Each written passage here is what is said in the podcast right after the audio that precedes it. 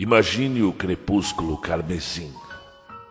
O que devemos fazer quando tudo chegar ao fim, após a lua azul dessa estrela morrer? Conta um conto apresenta, de Richard W. Chambers. O emblema amarelo, do livro O Rei de Amarelo. Narração: Marcelo Fávaro. Capítulo 1 Há tantas coisas impossíveis de explicar. Por que alguns acordes musicais me fazem pensar nos tons marrons e dourados da folhagem do outono? Por que a missa da Santa Cecília levaria meus pensamentos a viajar por cavernas cujas paredes brilham com massas brutas de prata pura?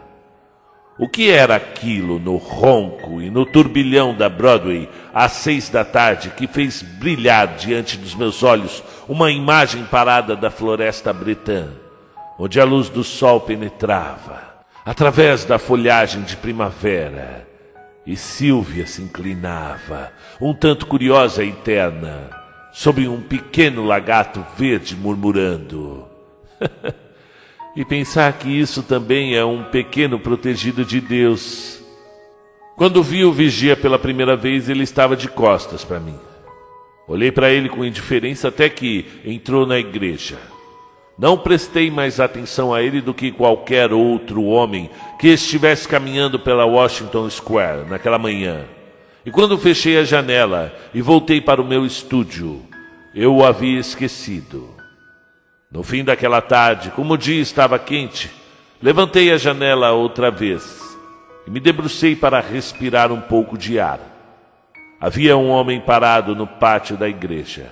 E novamente eu o notei, com tão pouco interesse quanto pela manhã. Olhei para a praça, para onde a fonte brincava, e depois, com a mente repleta de impressões vagas de árvores, estradas assaltadas, grupos de babás em movimento e pessoas passeando e se divertindo. Resolvi voltar para o meu cavalete. E quando me virei, o meu olhar inexpressível percebeu o homem lá embaixo, no pátio da igreja. Seu rosto estava voltado para mim. E com um movimento completamente involuntário, eu me inclinei para vê-lo. Ele ergueu o rosto e me olhou ao mesmo tempo. E naquele exato momento veio-me à mente um verme de sepultura. E eu não sabia explicar o que me repugnava naquele homem, mas a sua aparência de um verme branco e arredondado, de cadáver, era tão intensa e nauseabunda que devo ter transparecido isso na minha expressão, pois ele virou o rosto balofo para o outro lado, com um movimento que me fez pensar em uma larva se remexendo em uma noz. Voltei para o meu cavalete e acenei para que a modelo reassumisse sua pose. Depois de trabalhar por algum tempo, convenci-me de que estava estragando o mais rápido possível o que já tinha feito então peguei uma espátula e raspei a tinta. Os tons de pele estavam amarelados e doentios. E eu não entendia como podia ter pintado matizes tão enfermos em um esboço que antes brilhava com tons saudáveis. Olhei para Tessie. Ela não havia mudado. E o rubor nítido da saúde deu cor a seu pescoço e o rosto quando franzia o senho. Foi alguma coisa que eu fiz? perguntou ela. Uh, não, eu estraguei esse braço e não saberia explicar, nem que minha vida dependesse disso. Como pintei uma porcaria dessas na tela? Eu posei direito, não foi? insistiu ela. É, é claro, perfeitamente. Então não foi minha culpa? Não, não, só minha. Eu sinto muito mesmo. Falei que ela podia descansar enquanto eu passava um pano com água rasa na área terrível em minha tela. E ela foi fumar um cigarro e ver as ilustrações do Courrier François. Eu não sabia se era algo de, na, na, na água raiz ou um defeito na tela, mas quanto mais eu esfregava, mais aquela gangrena parecia se espalhar. Penei tentando apagar aquilo, mas mesmo assim a doença se espalhara para outros membros do esboço à minha frente. Alarmado, esforcei-me para detê-la. Mas a cor dos seios tinha mudado e parecia que toda a figura havia absorvido a infecção, como uma esponja que absorve a água. Vigorosamente usei espátulas, água rasa e raspador, pensando o tempo todo na discussão que teria com Duval, que me vendera a tela. Mas logo percebi que o defeito não estava nem na tela e nem nas tintas de Edward. Deve ser a água rasa, pensei com raiva. Ou meus olhos ficaram tão embaçados e confusos pela a, a luz da tarde que eu não consegui enxergar direito. Chamei Tessie, a modelo. Ela apareceu e se debruçou na minha cadeira, soprando anéis de fumaça no ar. O que você está fazendo? perguntou com tom de exclamação. Nada, resmunguei. Deve ser essa água rasa. É, é, agora está com uma cor horrível, continuou Tessie. Você acha que minha pele parece queijo estragado? Não, eu não acho, respondi com raiva. Você já me viu pintar desse jeito? Não, não mesmo. Ora, então. É, deve ser água raiz ou algo assim, admitiu ela. Tessie vestiu um kimono e foi até a janela. Raspei e esfreguei até a exaustão. E por fim, peguei meus pincéis e os cravei na tela com palavras agressivas. E apenas o tom de raiva alcançou os ouvidos de Tessie, que começou mesmo assim. Isso mesmo, xingue e haja como um tolo e destrua os pincéis. Você estava trabalhando nesse esboço havia três semanas e agora veja. O que você ganha raspando a tela, rasgando toda ela? Esses artistas são umas peças. Senti a vergonha típica de quando tinha um acesso desses e virei a tela arruinada para a parede. Tessie me ajudou a limpar os pincéis e depois saiu dançando para se vestir. De trás do biombo, ela me dava conselhos sobre descontrole emocional. Fosse ele completo ou parcial, até que, achando que talvez já tivesse me atormentado o suficiente, saiu de lá e me implorou que abotoasse o seu corpete onde ela não alcançava, na altura do ombro. Tudo começou a dar errado quando você voltou da janela e falou daquele homem de aspecto horrível que tinha visto no pátio da igreja, declarou ela. É, Deve ter enfeitiçado a pintura, comentei com um bocejo. E olhei para o meu relógio. Já passam das seis, eu sei, disse Tessie, ajeitando o chapéu em frente ao espelho. Sim, eu não queria prendê-la aqui por tanto tempo. Eu me debrucei na janela, mas me recolhi desgostoso, pois o jovem do rosto pálido continuava lá embaixo, no pátio da igreja. Tessie, notando meu movimento de aversão, foi se debruçar à janela também. É daquele homem que você não gosta, murmurou ela. Concordei com a cabeça. Eu não vejo o seu rosto, mas ele parece gordo e flácido, de um jeito ou de outro, prosseguiu ela, virando-se e olhando para mim. Ele me lembra de um sonho. Um sonho horrível que tive uma vez, ou. Ela ficou pensativa, olhando para os seus belos sapatos. Será que foi mesmo um sonho? e como eu poderia saber? Tessie retribuiu o sorriso. Você estava no sonho. Por isso, talvez saiba algo sobre ele. Tessie, Tessie, protestei. Não ouse me lisonjear, dizendo que sonha comigo. Mas sonhei, insistiu ela. Quer que eu conte como foi? Vá em frente, respondi acendendo um cigarro. Tessie recostou-se no batente da janela aberta e começou muito séria. Certa noite, no inverno passado, eu estava deitada na cama sem pensar em nada demais. Tinha posado para você e estava cansada, mas mesmo assim me parecia impossível dormir. Ouvi os sinos da cidade baterem dez, onze, meia-noite. Eu devo ter eh, adormecido por volta da meia-noite porque eu não me lembro de ouvir os sinos depois disso. A, a sensação que tive foi de que, mal eu fechei os olhos, comecei a sonhar com algo que me impelia à janela. Me levantei e, erguendo o caixilho, debrucei-me. Pelo que eu podia ver, a 25th Street estava deserta. Comecei a sentir medo. Tudo lá fora parecia tão, é, tão escuro e desconfortável.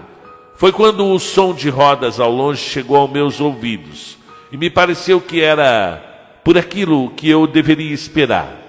As rodas se aproximaram muito lentamente até que, enfim, percebi um veículo vindo pela rua. Ele chegou cada vez mais perto. E quando passou embaixo da minha janela, vi que era uma carroça fúnebre. Enquanto eu tremia de medo, o cocheiro virou-se para mim. Virou e ficou olhando. E quando eu despertei, estava parado ao lado da janela aberta, tremendo de frio. Mas a, a, a carroça com plumas negras e o seu cocheiro tinham ido embora. Eu tive esse sonho outra vez em março passado e acordei, de novo ao lado da janela aberta. O, ontem à noite, bem, ontem à noite o sonho voltou. Você lembra como chovia? E quando eu acordei, parada ao lado da janela aberta, a, a minha camisola estava ensopada. Mas onde eu entro nesse sonho? Você você estava no caixão, mas não estava morto, não. No caixão? É. E como você sabia? Como você me viu? Não, eu só sabia que você estava lá. Você andou comendo coelho galês ou salada de lagosta? Comentei rindo, mas ela me interrompeu com um grito assustado. Ei, o, o que foi? Perguntei, enquanto ela se encolhia junto ao vão da janela. O, o homem o homem lá embaixo, no pátio da igreja, ele, ele conduzia a carroça fúnebre. Mas que bobagem, comentei. Mas os olhos de Tessie estavam tão arregalados de terror que eu fui até a janela e, e olhei lá para fora. O homem tinha desaparecido. Venha, Tessie, insisti. Não, não seja boba. Você pousou tempo demais e está nervosa. E você acha? Você acha mesmo que eu que eu esqueceria aquele rosto? murmurou ela. Eu vi a carroça passar três vezes embaixo da minha janela. E toda vez o cocheiro se virava e olhava para mim. E o seu rosto era tão branco e, e, e flácido. Ele parecia morto. Parecia que estava morto fazia muito tempo. Fiz Tessie se sentar e tomar um cálice de marsala. E então sentei-me ao seu lado e tentei lhe dar alguns conselhos. Ouça, Tessie, passe um dia, uma ou duas semanas no campo e vai parar de sonhar com essas carroças fúnebres. Você pôs o dia inteiro e quando a noite chega seus nervos estão em frangalhos. Não dá para continuar desse jeito. Além disso, em vez de ir para a cama quando o seu dia de trabalho termina, você corre fazer para fazer piqueniques na, na, na ou no vai ao, ao Eldorado ou ao Coney Island e, e quando chega aqui de manhã no dia seguinte está arrasada. Não havia nenhuma carroça fúnebre de verdade. É só um pesadelo causado por, sei lá, indigestão. Ela sorriu de leve. E o homem no pátio da igreja? Ah, não passa de uma criatura comum e ruim de saúde? Senhor Scott, eu juro que, tão certo como meu nome é Tessie Ridden, o rosto do homem lá embaixo, no pátio da igreja, é o rosto do homem que conduzia a carroça fúnebre. E qual é o problema? É um trabalho honesto? Então você acha que eu vi mesmo a carroça? Ah, respondi tentando ser diplomático. Se tiver visto mesmo, é possível que o homem ali embaixo a conduzisse. Não há nada de mais disso. Tessie levantou-se, desenrolou seu lencinho perfumado e, após pegar um pedaço de goma de mascar de um nó na boda, o pôs na boca. E depois, calçando as luvas, ela me ofereceu a mão com um sincero boa noite, Sr. Scott, e foi embora.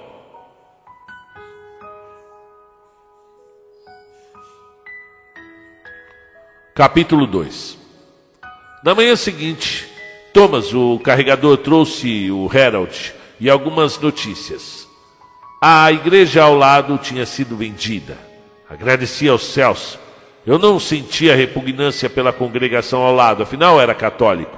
Mas meus nervos estavam em frangalhos por causa de um pregador ruidoso que fazia cada uma de suas palavras ecoar pela nave da igreja como se fosse meus próprios aposentos e que reforçava seus R's com uma persistência nasal que revoltava todos os meus instintos. Havia também um demônio em forma humana, uma organista que tocava um daqueles hinos antigos e grandiosos com uma interpretação própria. E eu ansiava pelo sangue dessa criatura que tocava os cânticos de glória a Deus com um arranjo de acordes menores dignos de um quarteto de principiantes. Eu creio que o pastor era um bom homem, devia ser. Mas quando ele dizia com aquela voz alta e profunda, e o Senhor disse a Moisés: O Senhor é homem de guerra, o Senhor é o seu nome, e a minha ira se acenderá, e vos matarei à espada. Eu me perguntava quantos séculos de purgatório seriam necessários para pagar um pecado desses. E quem comprou a propriedade? perguntei a Thomas. Ninguém que eu conheço, senhor. Eles dizem que aquele senhor é, que é proprietário do edifício Hamilton estava interessado nela e de repente faz mais estúdio. Fui até a janela. O sujeito de rosto doentio estava lá, parado ao portão do pátio da igreja, e ao mero vislumbre dele, a mesma repulsa avassaladora tomou conta de mim. Por falar nisso, Thomas, quem é aquele sujeito lá embaixo? Thomas deu uma fungada. Aquele verme ali, senhor, é o vigia noturno da igreja, senhor. Ele me aborrece ali sentado a noite toda nos degraus olhando para as pessoas. Parece estar tá xingando elas. Por mim eu dava um soco na cara dele, senhor. Bom, desculpa, senhor. Continue, Thomas. Uma noite eu estava chegando lá em casa com o Larry e outro carregador inglês e vi que ele estava sentado ali nos degraus. A Molly e a Jane estavam com a gente, senhor, as copeiras. E ele olhou para a gente que parecia que estava xingando a gente, senhor. Aí eu me adiantei e disse: Tá olhando o que, ô sua lesma gorda? Me desculpa, senhor, mas foi como eu falei. Aí ele não falou nada.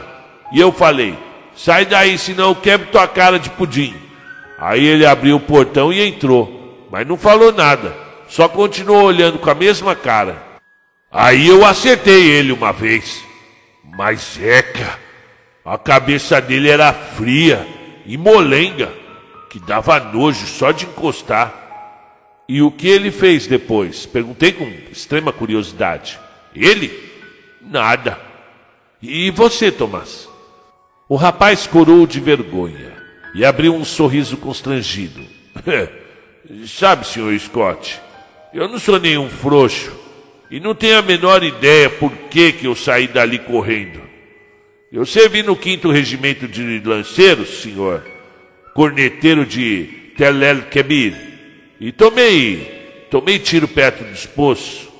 Não me diga que você fugiu. Sim, senhor, eu fugi. E por quê? É exatamente isso que eu quero saber, senhor.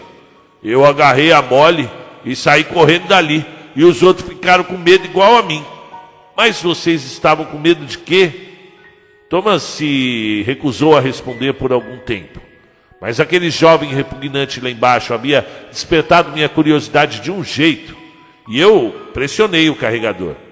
Três anos nos Estados Unidos não, não só haviam modificado o dialeto Cockney de Thomas, mas como também tinha dado a ele o medo que os americanos sentem do ridículo. O senhor não vai acreditar em mim, não, seu Scott. Eu vou sim. O senhor não vai rir de mim? Que bobagem! Ele hesitou um pouco. Bem, senhor, eu juro por Deus que estou falando a verdade. Eu, quando acertei ele, ele agarrou o meu pulso, senhor. E quando eu girei o braço, e aquele pulso molenga, um dedo saiu na minha mão.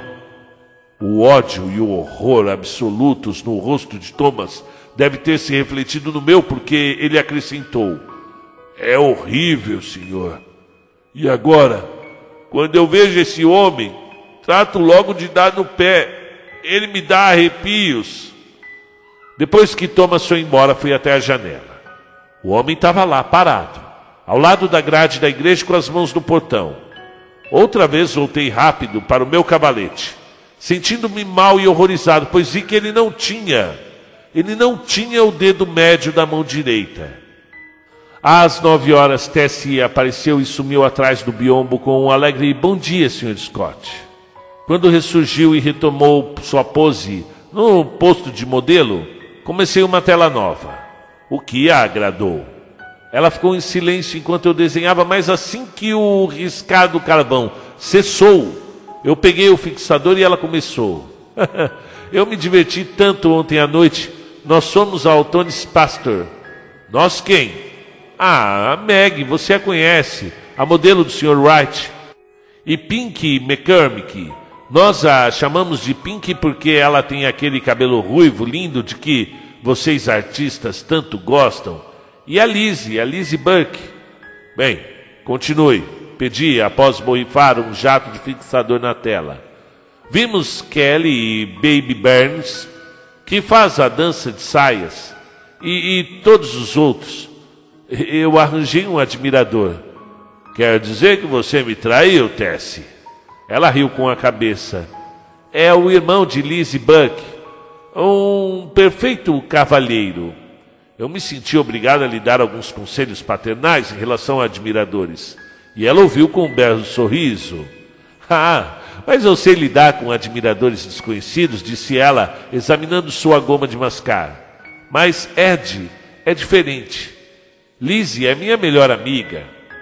Então ela contou que Ed tinha voltado da fábrica de meias lá em Laurel, Massachusetts, e encontrou a ela e a Lizzie crescidas e que rapaz bem-sucedido ele era, e como não se importava em gastar meio dólar em sorvetes e ostras para comemorar sua contratação como balconista do departamento de artigos de lã da é, antes que ela terminasse, eu comecei a pintar e ela retomou a pose, sorrindo e falando como um papagaio. Ao meio-dia, o esboço estava razoavelmente adiantado e Tessie deu uma olhada. Ah, esse está melhor. Também achei. E almocei com uma sensação satisfeita de que tudo ia bem. Tessie abriu seu almoço em uma mesa de desenho em frente a mim. Bebemos clarete da mesma garrafa e acendemos nossos cigarros com o mesmo fósforo. Eu era muito ligado a Tessie. Eu a vira se transformar de uma criança frágil e esquisita em uma mulher alta, esguia e de formas excepcionais. Ela pousava para mim havia três anos e de todos os meus modelos, ela era a minha favorita. Iria me aborrecer muito mesmo se ela se tornasse difícil ou voasse, como se diz. Mas nunca percebi deterioração alguma de seus modos e sentia de coração que ela estava bem. Nunca conversamos sobre a moral e nunca tive essa intenção. Em parte porque eu mesmo não tinha nenhuma e em parte porque sabia que, que ela faria o que quisesse, independentemente do que eu dissesse. E ainda assim, eu a esperava, eu esperava que ela mantivesse longe de complicações, porque eu desejava o seu bem, e também porque tinha o desejo egoísta de preservar o melhor modelo que já tivera. Eu sabia que um admirador, como ela chamava, não tinha importância para garotas como Tessie e que essas coisas nos Estados Unidos não se pareciam nem um pouco com as mesmas coisas em Paris. Ainda assim, por viver de olhos abertos, eu também sabia que um dia alguém levaria Tess embora, de um jeito ou de outro. E apesar de achar que o casamento não fazia sentido, eu sinceramente torcia para que, nesse caso, houvesse um padre no fim do caminho. Eu sou católico. Quando assisto à missa, quando me benzo, Sinto que tudo, incluindo eu mesmo, fica mais alegre e me sinto bem quando confesso. Um homem que vive tão sozinho como eu precisa se confessar a alguém. E afinal, Silvia era católica, isso era uma razão suficiente para mim. Mas eu estava falando de Tessie, o que é bem diferente. Tessie também era católica e muito mais devota do que eu, por isso, na verdade, eu pouco temia por minha bela modelo até que até que ela se apaixonasse. Mas também eu sabia que somente o destino decidiria o futuro dela e rezaria para que ele a mantivesse afastada de homens como eu e colocasse em seu caminho apenas Ed Burks e James McCormicks. Abençoado seja o lindo rostinho dela. Tessie estava sentada, soprando anéis de fumaça na direção do teto e mexendo o gelo em seu copo. Sabe que eu também tive um sonho ontem à noite? Não foi sobre aquele homem, foi, disse ela sorrindo. Exatamente. Um sonho parecido com o seu, só que bem pior. Dizer isso foi uma atitude tola e refletida da minha parte. Mas todos, todo mundo sabe que pintores, em geral, têm pouquíssimo tato. Eu devo ter adormecido por volta das dez, e depois de algum tempo sonhei ter acordado. Ouvi tão claramente os sinos badalarem meia-noite. O vento dos galhos das árvores e o apito dos vapores da baía que até agora mal acredito que não estava acordado. Parecia que eu estava deitado em uma caixa com uma tampa de vidro. Mal via as luzes da rua, conforme passava por elas, pois eu tenho que lhe contar, Tessie. A caixa na qual eu estava deitado parecia se encontrar em uma carruagem, acolchoada, que me fazia balançar sobre um calçamento de pedra. Após algum tempo eu fiquei impaciente, tentei me mexer, mas a caixa era estreita demais. Minhas mãos estavam cruzadas no peito, então eu não podia erguê-las para me, me ajudar. Escutei e tentei gritar. Minha voz sumira. Eu ouvia os passos dos cavalos atrelados à carruagem e até a respiração do cocheiro. E depois, um outro barulho soou em meus ouvidos, como o caixilho de uma janela sendo aberta. Eu consegui virar um pouco a cabeça e percebi que conseguia olhar, não só através da tampa de vidro da caixa, mas também através das janelas de vidro da lateral da carruagem. Eu vi casas vazias e silenciosas sem luz nem vida em nenhuma delas, exceto por uma. É, nessa casa havia uma janela aberta no primeiro andar e vi uma figura toda de branco parada, olhando para a rua. E era você. Tessie tinha virado o rosto para longe de mim e se apoiou com o cotovelo na mesa. Eu podia ver o seu rosto e você me pareceu muito triste. Então nós passamos Passamos e entramos em uma ruazinha estreita e escura. E naquele momento os cavalos pararam. Eu esperei, esperei, e de olhos fechados por medo e impaciência, mas tudo estava silencioso como um túmulo. Depois do que me pareceram horas, comecei a sentir um. me sentir desconfortável, claro, uma sensação de que havia alguém perto de mim, fez com que eu abrisse os olhos. E então eu vi aquele rosto branco do cocheiro da carroça fúnebre olhando para mim pela tampa do caixão. Um soluço de choro de Tessie me interrompeu. Ela tremia como vara verde. Percebi que havia me comportado como uma mula e tentei consertar o estrago. Não fique assim, Tess. É, é só lhe contei isso para mostrar a influência da sua história pode ter nos sonhos de outra pessoa. Você não acha que eu estive mesmo em um caixão, acha? é, por que, que está tremendo? Não vê que seu sonho e minha repulsa inexplicável por aquele vigia inofensível da igreja simplesmente puseram meu cérebro para trabalhar e assim eu, logo que eu peguei no sono, bom, veja, ela pousou a cabeça entre os braços e chorou, como se o seu coração fosse se partir. Eu realmente havia me comportado com uma grandíssima mula, mas estava prestes a bater meu próprio recorde. Fui até ela e passei meu braço ao seu redor. Eh, Tess, querida, me perdoa. Eu não devia tê-la assustado com tamanha besteira. Você é uma garota sensível demais, uma católica boa demais para acreditar em sonhos. A mão dela apertou a minha, e sua cabeça se recostou no meu ombro, mas ela não parava de tremer. Dei-lhe uns tapinhas nas costas e a confortei. Vamos lá, Tess. Abre os olhos, dê um sorriso. Os olhos dela abriram-se com um movimento lento e lânguido e encontraram os meus. Mas sua expressão estava tão anormal que me apressei em tranquilizá-la outra vez. É, é, tudo isso é bobagem, Tess. Você, sem dúvida, não está, não está com medo de que algum dia algum mal lhe aconteça por causa disso. Não, disse ela, mas os seus lábios escalates estremeceram. E então, qual é o problema? Por que está com medo? Eu estou, mas não por mim. Por mim, então? perguntei com tom alegre. Pelo Senhor, murmurou ela, mas com uma voz quase inaudível. Eu gosto do Senhor. Na hora eu comecei a rir, mas quando eu entendi, levei um choque e me sentei como se tivesse me transformado em uma rocha. Aquela era a coroação da idiotice que eu cometera. Durante o momento entre sua resposta e a minha risada, pensei em mil formas de reagir àquela confissão inocente. Podia deixar passar com uma risada, podia fingir não ter entendido e tranquilizá-la em relação à minha saúde, podia simplesmente comentar que era impossível ela me amar. Mas minha resposta foi mais rápida que os meus pensamentos. E penso isso agora. Penso quando já é tarde demais pois eu a beijei nos lábios. E naquela noite, fiz minha caminhada habitual pela Washington Park, refletindo sobre os acontecimentos do dia.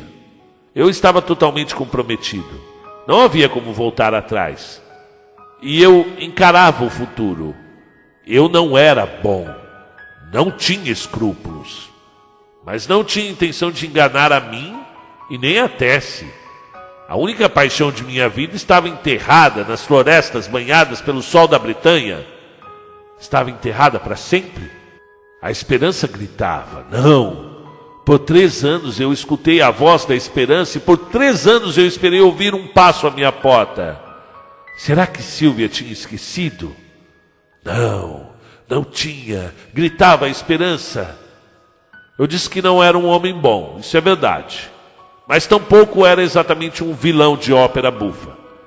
Eu tinha levado uma vida fácil e responsável, isso sim, tomando dela o que me dava prazer, lamentando e às vezes me arrependendo amargamente das consequências. Em apenas uma coisa, além de minha pintura, eu era sério. Isso era algo que permanecia oculto, se não perdido, nas florestas da Bretanha. Era tarde demais para que eu me arrependesse do que ocorrera durante o dia.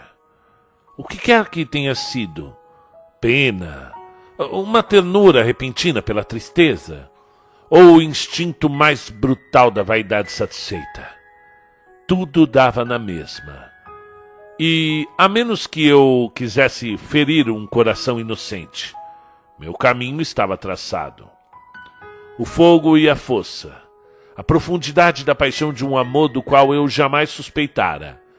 Mesmo com toda a vivência que eu achava ter do mundo, deixaram-me sem alternativa senão corresponder ou mandá-la embora. Eu não sei se é porque eu tenho tanto medo de infligir dor aos outros ou porque ainda tenho um pouco do puritano lúgubre em mim, mas fugi à responsabilidade daquele beijo impensado e, na verdade, eu não tive tempo de fazê-lo antes que os portões do seu coração se abrissem e dele jorrasse uma torrente. Os que cumprem seu dever e encontram uma satisfação sombria em destruir a própria felicidade, e é de todos ao redor teriam conseguido suportar isso. Não, eu não, eu não ousei. Depois que a tempestade se abatera, disse que ela deveria ter se apaixonado por Ed Burke e usado uma aliança de ouro simples. Mas ela não queria ouvir isso, não. e pensei que talvez, já que ela decidira amar alguém com quem não poderia se casar, era melhor que fosse eu. Pelo menos eu a trataria com uma afeição inteligente, e quando ela se cansasse da paixão por mim, poderia ir embora, sem problema algum. Pois eu já me já havia me decidido em relação a isso Apesar de saber como seria difícil, lembrei-me do fim normal das relações platônicas e pensei em como ficaria aborrecido sempre que, que sabia de um caso. Eu sabia que estava empreendendo algo grande para um homem tão inescrupuloso que eu era, e pensei no futuro. mas em nenhum momento duvidei de que ela estivesse em segurança comigo. Fosse com outra pessoa que não Tessie, eu não teria me preocupado com escrúpulos, pois não passou por minha cabeça sacrificá-la como eu teria sacrificado uma mulher do mundo. Encarei o futuro com firmeza e o vi, e vi os vários sinais prováveis para o caso. Ou ela se cansaria daquilo, daquilo tudo, ou ficaria tão infeliz que eu teria de me casar com ela ou ir embora. Se me casasse com ela, seríamos infelizes. Eu com uma esposa inadequada para mim, e ela com um marido infelizmente inadequado para qualquer mulher, pois minha vida pregressa dificilmente me habilitava para o casamento.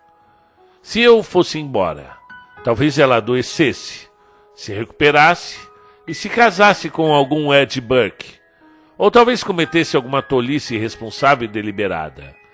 Por outro lado, caso se cansasse de mim, teria toda a vida diante de si, com belas vistas de Ed Burks e alianças de casamento e gêmeos e apartamentos no Harlem e só Deus sabe mais o que.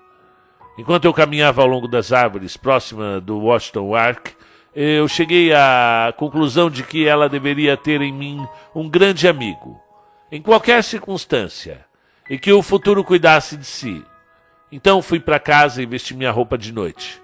Pois o pequeno bilhete lentamente, levemente perfumado em minha cômoda dizia: Apareça com um coste de aluguel na porta do teatro, às onze. E o bilhete estava assinado: Edith Carmichael, Metropolitan Theatre. Jantei naquela noite, ou melhor, jantamos. A senhorita Carmichael e eu no Solares. E o amanhecer mal começava a iluminar a cruz na Memorial Church quando entrei na Washington Square. Depois de deixar Edith em Brunswick, não havia uma alma viva no parque quando passei pelas árvores e peguei o caminho que leva da estátua de Garibaldi até o prédio residencial Hamilton.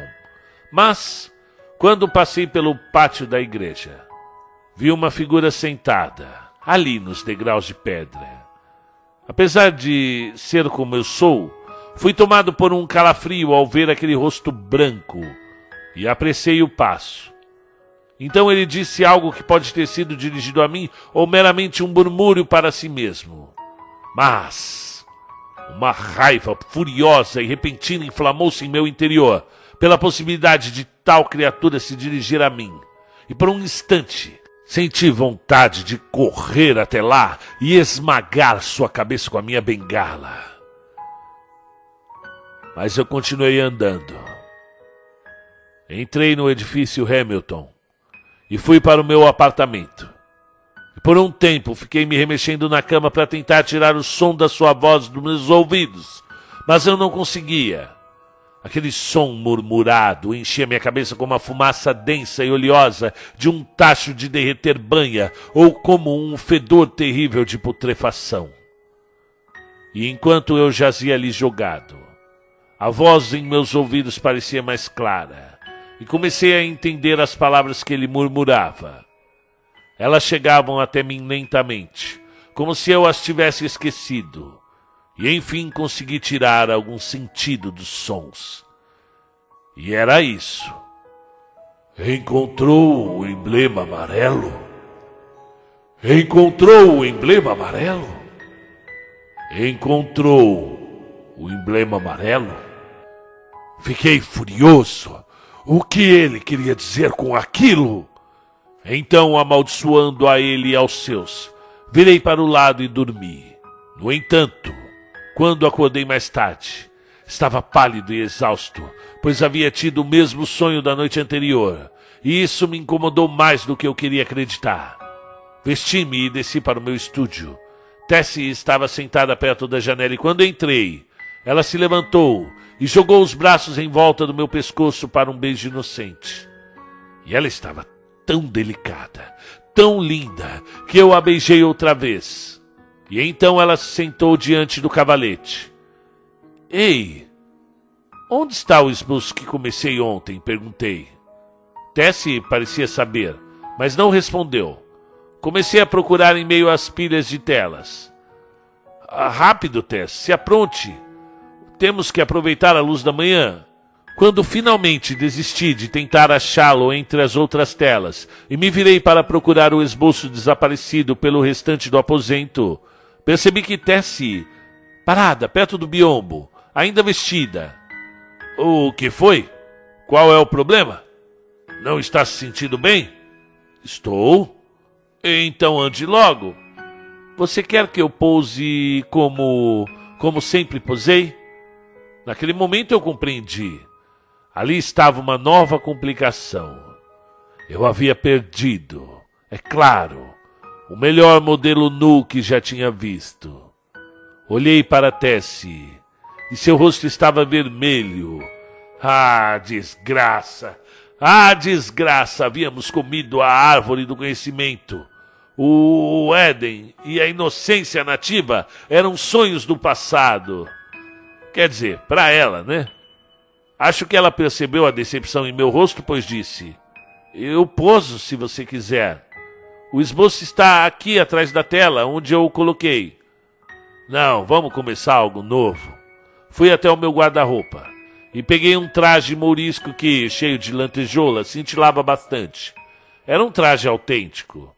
E Tessie, encantada, foi para trás do biombo com ele.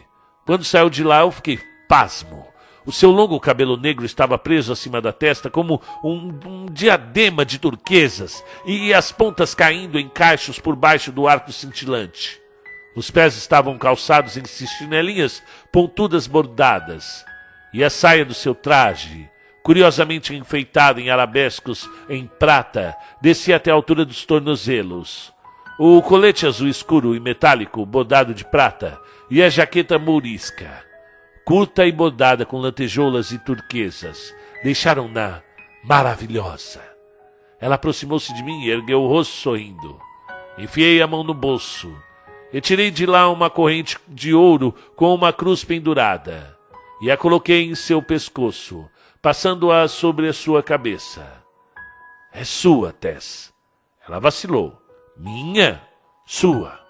Agora vá e pose. Então, com um sorriso radiante, ela correu atrás do biombo e imediatamente reapareceu com uma caixinha na qual estava escrito o meu nome. Eu queria dá-lo a você quando fosse para casa essa noite, mas eu não posso esperar. Abri a caixa. Em cima do algodão cor-de-rosa do seu interior havia um broche de lapela de ônix negro, no qual estava gravado em ouro um símbolo ou uma letra, curioso. É, é, não era árabe nem chinês. E mais tarde descobri que não pertencia a nenhuma escrita humana. Era tudo o que eu tinha para lhe dar como lembrança, disse ela timidamente. Eu fiquei incomodado, mas disse a ela o quanto havia gostado do presente e prometi sempre usá-lo. Ela o prendeu na lapela do meu paletó. É, que tolice, Tess. Comprar uma coisa bonita dessa para mim? Disse eu. Eu não comprei. Ela riu. E onde você a conseguiu? Então ela me contou que o encontrara certo dia quando saía do aquário na Battery Park e que o havia anunciado nos jornais e procurado anúncios para saber se alguém ia anunciar a sua perda, mas que finalmente perdera qualquer esperança de encontrar o dono. Isso foi no inverno passado, completou ela. No mesmo dia em que eu tive o primeiro sonho horrível sobre a carroça fúnebre. Lembrei-me do sonho que tivera na noite anterior, mas não disse nada. E naquele momento meu carvão deslizava sobre a tela nova, e Tessie estava imóvel no posto do modelo. 3. O dia seguinte para mim foi um desastre.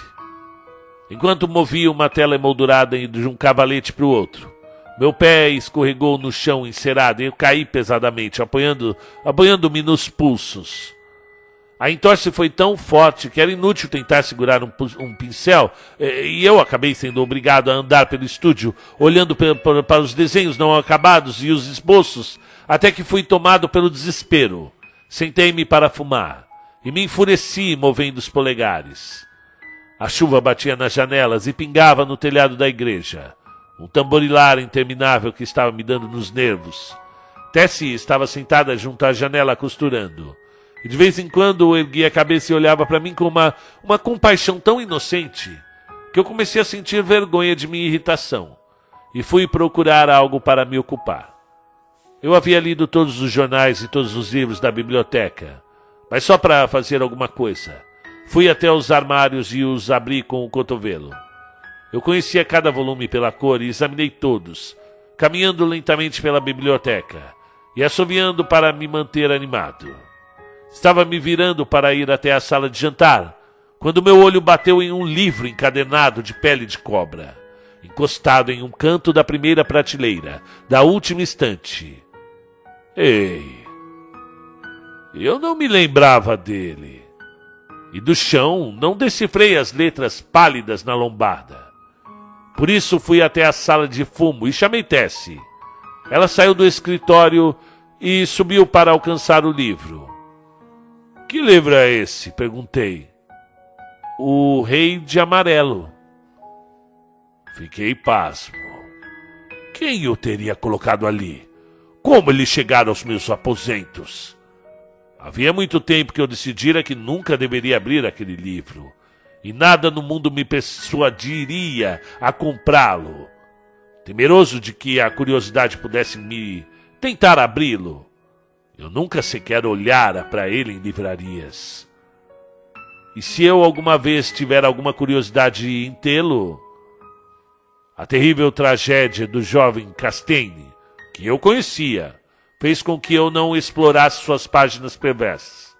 Sempre me recusei a ouvir qualquer descrição sobre esse livro. E, na verdade, ninguém jamais se aventurou a discutir a segunda parte em voz alta. Eu não tinha nenhuma não absolutamente tinha nenhum conhecimento do que aquelas páginas poderiam revelar. Olhei para a encadernação malhada e peçonhenta, como olharia para uma cobra. Não o toque, Tess. Desce daí. Claro que minha advertência foi o suficiente para despertar a curiosidade. E antes que eu pudesse evitar, ela pegou o livro e, rindo, saiu dançando pelo estúdio com ele. Eu a chamei, mas ela escapou, lançando aquele sorriso perturbador para as minhas mãos impotentes. Eu a segui com certa impaciência.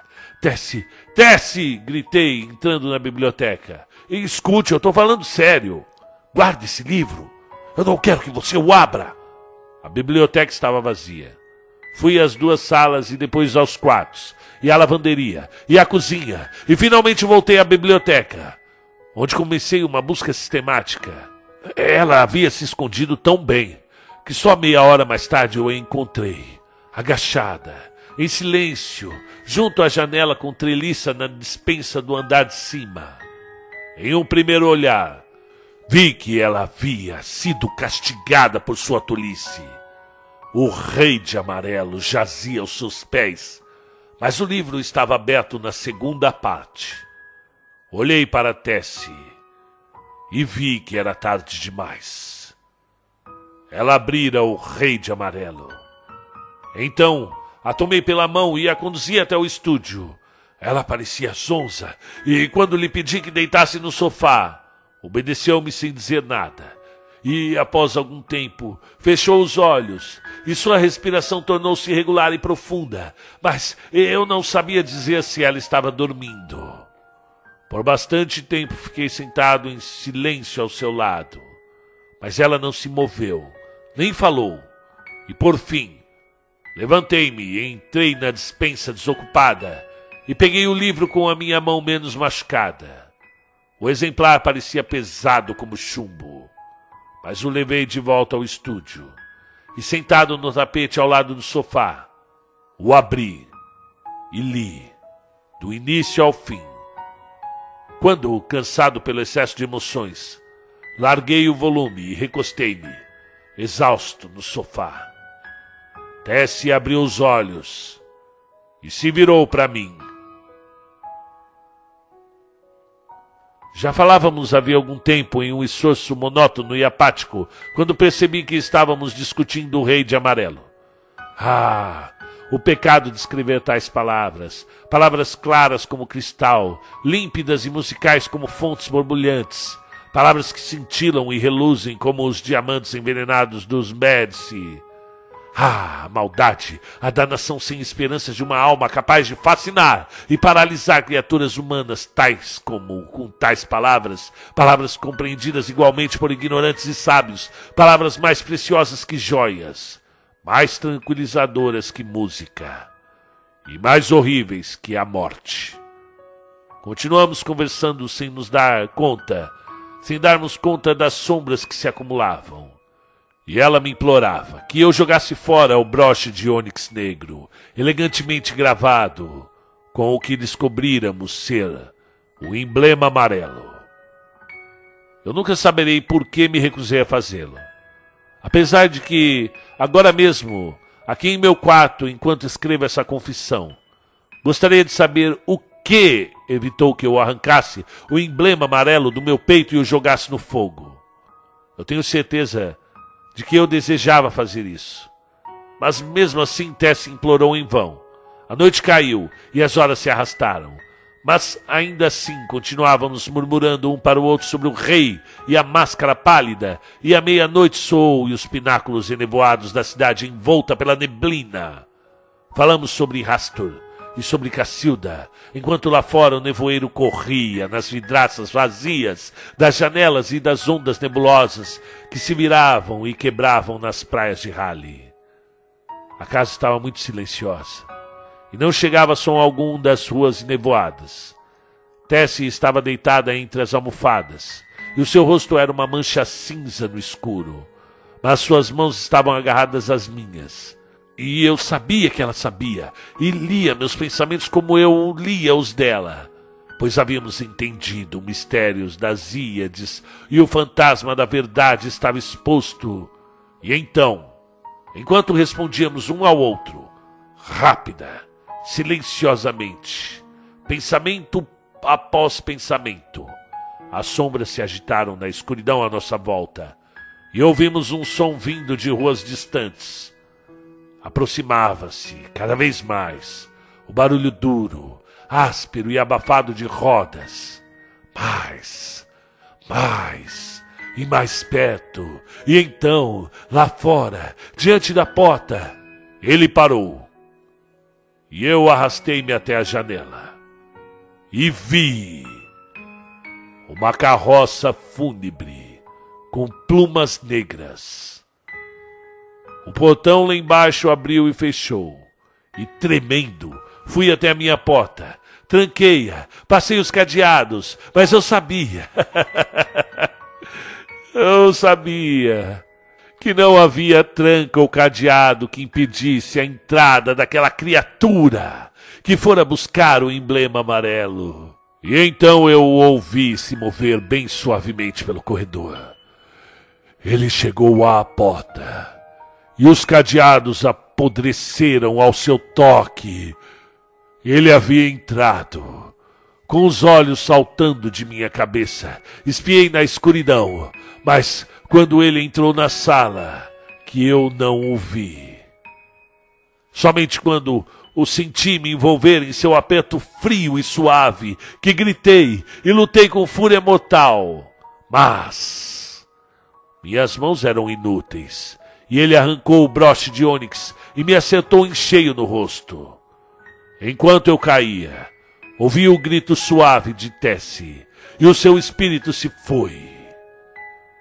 E mesmo enquanto caía, tive vontade de segui-la, pois eu sabia que o rei de amarelo abrira o seu manto de retalhos e só havia Deus a quem rogar. Eu podia contar mais mas não vejo em que isso será útil para o mundo.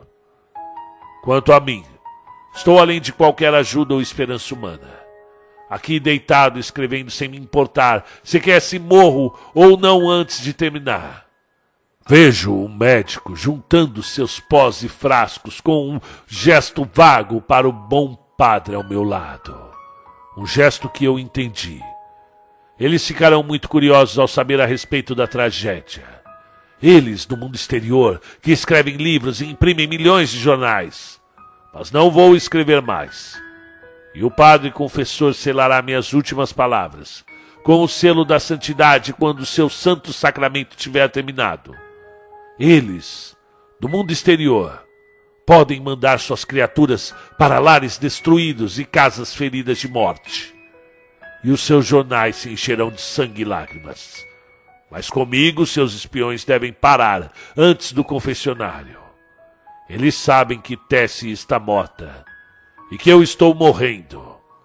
Sabem que as pessoas na casa, despertadas por um grito infernal, correram para o meu quarto e encontraram um vivo e dois mortos. Mas não sabem o que eu direi a eles agora.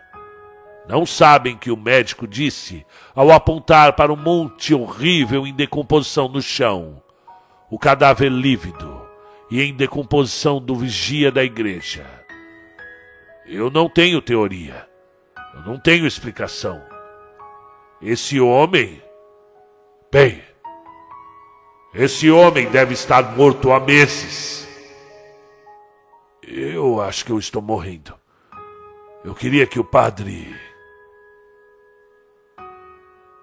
Fim do conto. Muito bem, sejam muito bem-vindos ao canal Conto um Conto. Este é um canal de contos literários de todo o universo. Sejam eles já conhecidos mundialmente, sejam inéditos, de escritores independentes que nos enviam por meio do e-mail do canal.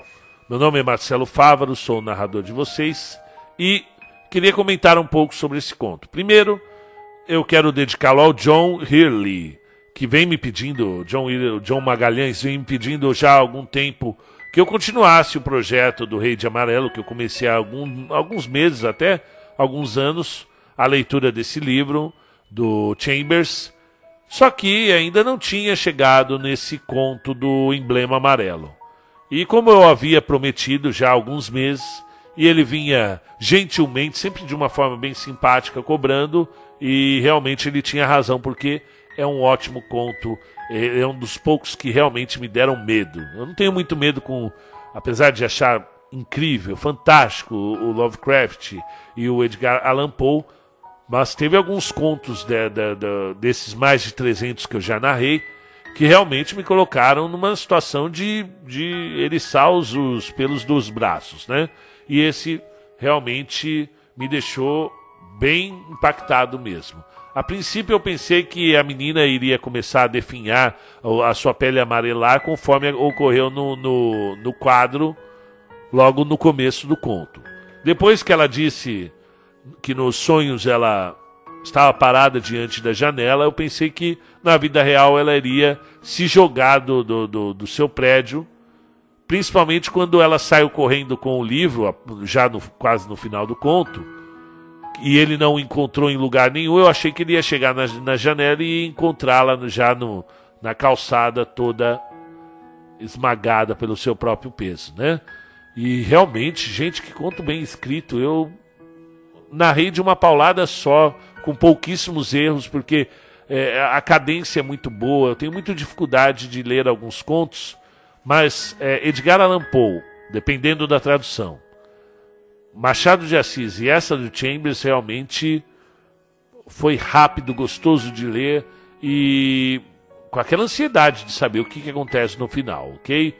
Uh, sejam muito bem-vindos, deixe seu like, inscreva-se, ative o sininho para receber contos de todo, todo mundo que virão no seu celular semanalmente, você pode ouvir a hora que quiser.